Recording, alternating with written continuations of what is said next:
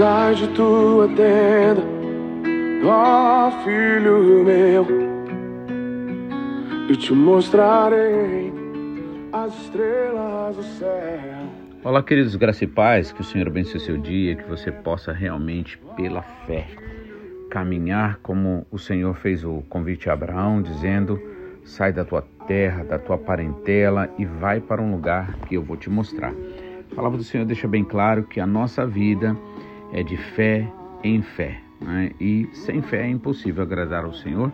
Por isso vale a pena a gente se fortalecer cada dia mais, ouvir a palavra do Senhor, que é água que lava, que purifica, de, uh, purifica nós de toda e qualquer ideia, sentimento, pensamento, crenças que não nos liberta, que não nasce no trono da verdade. Amém?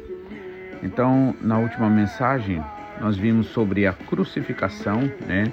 E na leitura fizemos do capítulo 27 ao versículo é, do versículo 32 ao 56, né? Narrou né, Jesus ali quando ele depois de ser crucificado, ele entrega o seu espírito com grande voz ao Pai, né? O versículo 50 diz isso, do capítulo 27, e daí, né, no 51 diz que eis que o véu do templo se rasgou em dois de alto a baixo e tremeu a terra e fenderam-se as pedras, ou seja, a manifestação do poder de Deus foi é, exposta na natureza incluindo o templo também, né? Porque aquele véu que separava, onde ah, depois do véu só podia entrar o sumo sacerdote, né? Ninguém mais. É, mas quando Jesus Cristo ali morreu, né? Deu seu último é, suspiro e ele clamou ao Pai: Pai, eu te entrego meu espírito. O véu do templo se rasgou de alto abaixo. Isso é interessante, não é de baixo para cima, mas de alto a baixo, ou seja, foi obra do Senhor, né? E hoje você é livre para adorar o Senhor. Hoje você é livre, você é convidado, você é convidada para entrar na presença do nosso Deus poderoso através do sacrifício do Senhor Jesus Cristo na cruz do Calvário, né? E também nós vemos, não comentamos, mas só para nós é, passarmos por essa passagem por completo, né? No versículo 52 diz que abriram-se os sepulcros e muitos corpos dos santos que dormiam, ou seja, para Deus, para aqueles que realmente creem e confiam no Senhor, eles não morrem, eles dormem, né? Então, os muitos corpos dos santos, de santos que dormiam, foram ressuscitados e saindo dos sepulcros, depois da ressurreição dele, entraram na cidade santa e apareceram a muitos. Ou seja, somente depois da ressurreição de Jesus Cristo. Amém? Esse aqui, embora vai falar um pouquinho mais sobre a ressurreição, só que de qualquer forma ele já antecipa aqui um pouco. Diz assim que depois da ressurreição dele, dele quem? De Jesus, então uh, os que estavam ali para o Senhor dormindo, né?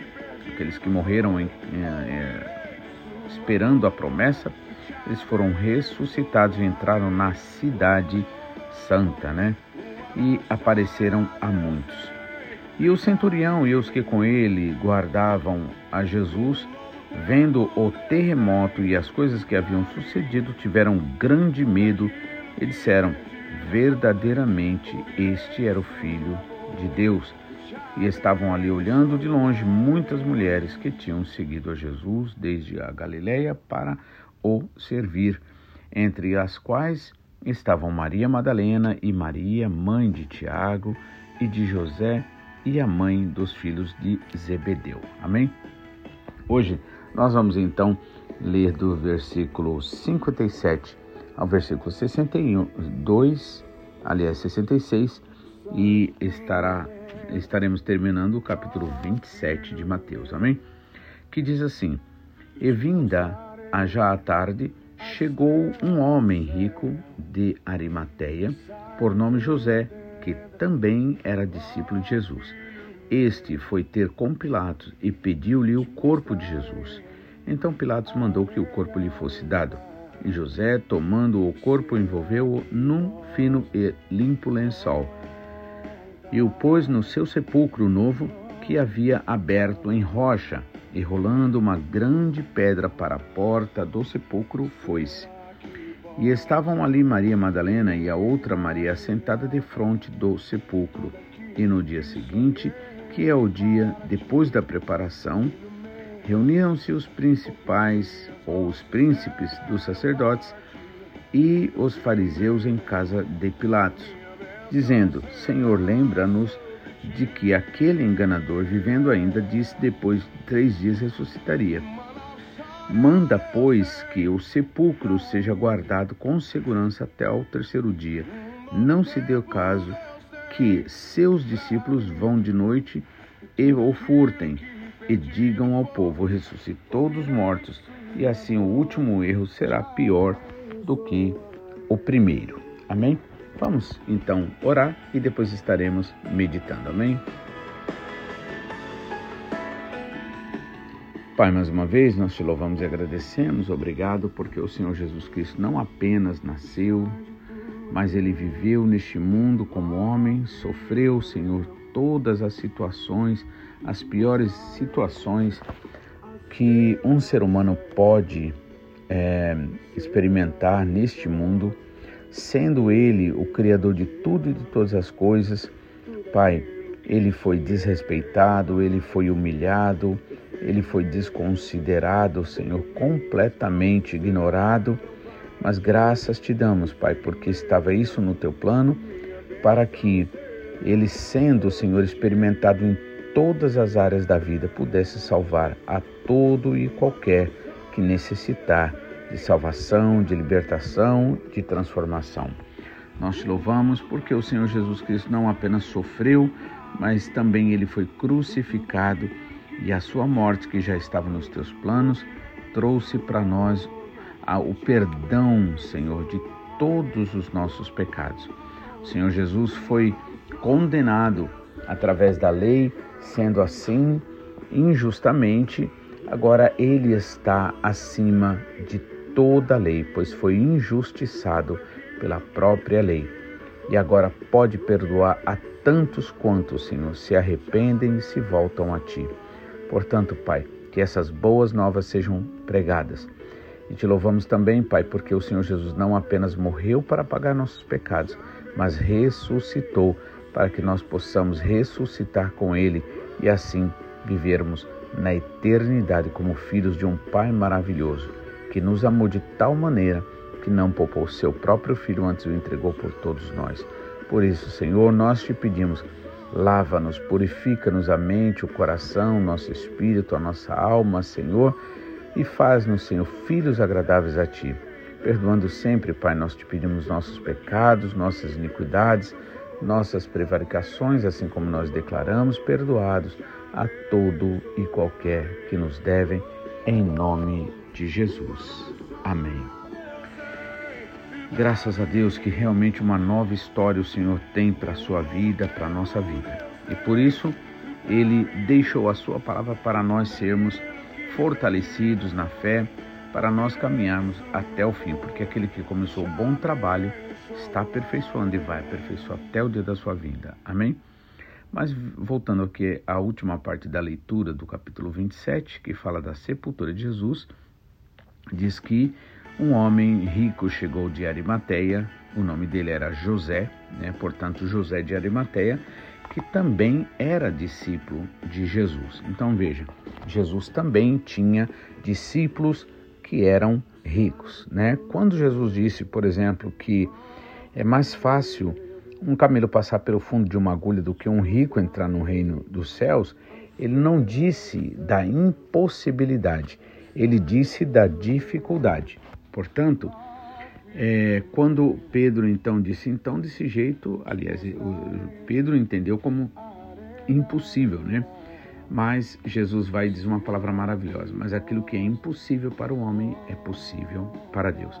Então, no Senhor há esperança quando nós verdadeiramente nos voltamos a Ele e buscamos amá-lo e obedecer a sua palavra. Amém?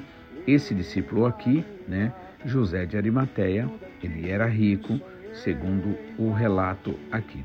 E aí ele foi até Pilatos e pediu o corpo de Jesus. Então Pilatos mandou que o corpo lhe fosse dado.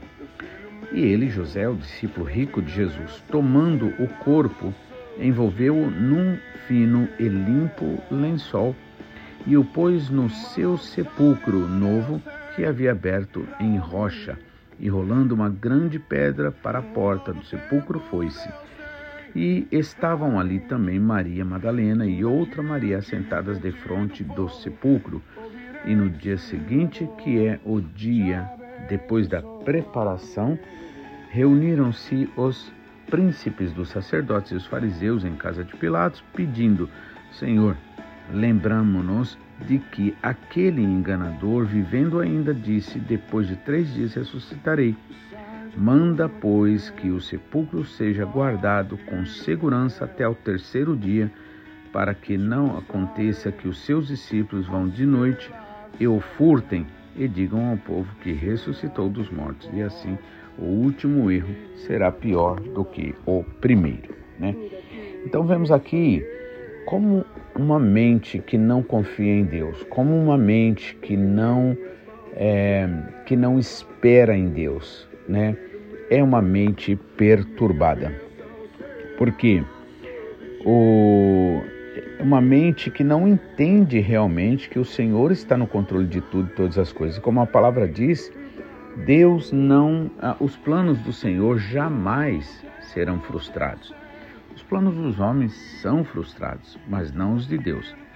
E aí, é, esses, esses principais dos sacerdotes, né, eles vão até Pilatos né, e pedem a ele que sejam colocados guardas ali para impedir né, que para eles, já que eles não criam na ressurreição do Senhor Jesus Cristo, né, e que é, acreditavam na possibilidade dos discípulos roubarem o corpo de Jesus lá e dizer que Jesus ressuscitou. Agora, que coisa interessante, né? Eles, é, a mente sem, sem a paz do Senhor, a mente que não confia no Senhor não tem paz. Por quê? Porque começa a pensar mil e uma coisa, tudo coisa ruim, né?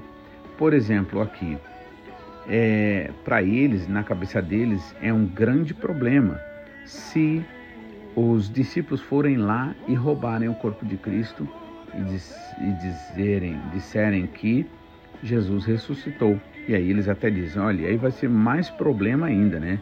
O último problema, o último erro, será pior do que o primeiro. Então, isso que é importante. Nós precisamos descansar no Senhor. Nós precisamos entender que não adianta a gente querer controlar né, as situações. O que nós precisamos sim é pedir direção, sabedoria, entendimento ao Senhor como lidar com as coisas, como lidar com as situações. Então, eles disseram né, o, aos, ao Pilatos, né, para poder justificar o pedido dele, disseram: olha, a gente lembrou que aquele enganador, chamando Jesus de enganador, vivendo ainda, disse que depois de três dias ressuscitaria. Então eles fazem o pedido: manda então que o sepulcro seja guardado com segurança até ao terceiro dia, né? para que não se dê caso que os seus discípulos vão de noite e furtem e digam ao povo ressuscitou dos mortos e assim o último erro será pior do que o primeiro, né? Mas glórias a Deus que não é, que o Senhor Jesus Cristo não precisava da ajuda de nenhum ser humano para querer fazer acontecer a palavra dele. O Senhor, ele se responsabiliza pela palavra dele. E eu sempre disse isso, sempre digo isso para as pessoas, sejam elas crentes ou não, eu sempre deixo bem claro. Deus tem responsabilidade, se responsabiliza pela palavra dele, não pela palavra do homem. Então não é a gente agindo, fazendo Deus agir de um jeito ou do outro. mas é Deus realmente trazendo entendimento para nós, para que a gente possa é, orar, crer, confiar, descansar e assim deixar Ele fazer aquilo que Ele tem para nós, né? Fazendo uma nova história, criando uma nova história, um novo tempo na nossa vida e assim Ele mesmo glorifica o nome dele. Nosso pastor Takayama sempre falou uma coisa que eu sempre guardei no coração. O Senhor é glorificado por aquilo que Ele faz, não por aquilo que nós fazemos. O que nós fazemos, nós o fazemos para dar-lhe honra, glórias, né, para lhe agradecer, mas somente o que Ele faz é capaz de glorificar o nome dele. Amém? Então, que o Senhor te abençoe, que você possa entender assim, né? Que não é o homem que está no controle, é o Senhor. Se nós confiarmos, a palavra deixa bem claro, nenhum dos que confiarem no Senhor serão envergonhados. Muito pelo contrário, envergonhados e confundidos serão qualquer que não confiar no Senhor. Amém? Por isso vale a pena a gente confiar no Senhor. Aquele que foi poderoso para ressuscitar o Senhor Jesus Cristo dos mortos ele também é aquele que nos promete ressuscitar o sonho que Deus colocou para nós, né? As suas promessas que muitas vezes ao longo do tempo a gente acaba é, se conformando com os problemas, com as dificuldades, mas o Senhor Jesus deixou bem claro que nós devemos persistir, bater para que a porta seja aberta, pedir para que recebamos e procurar para que achemos. Amém? Que o Senhor te abençoe. Amanhã estaremos de volta, se assim o Senhor nos permitir. Em nome de Jesus. E fique na paz. Tenha um ótimo dia. Para a honra e glória do nome do Senhor Jesus. Amém.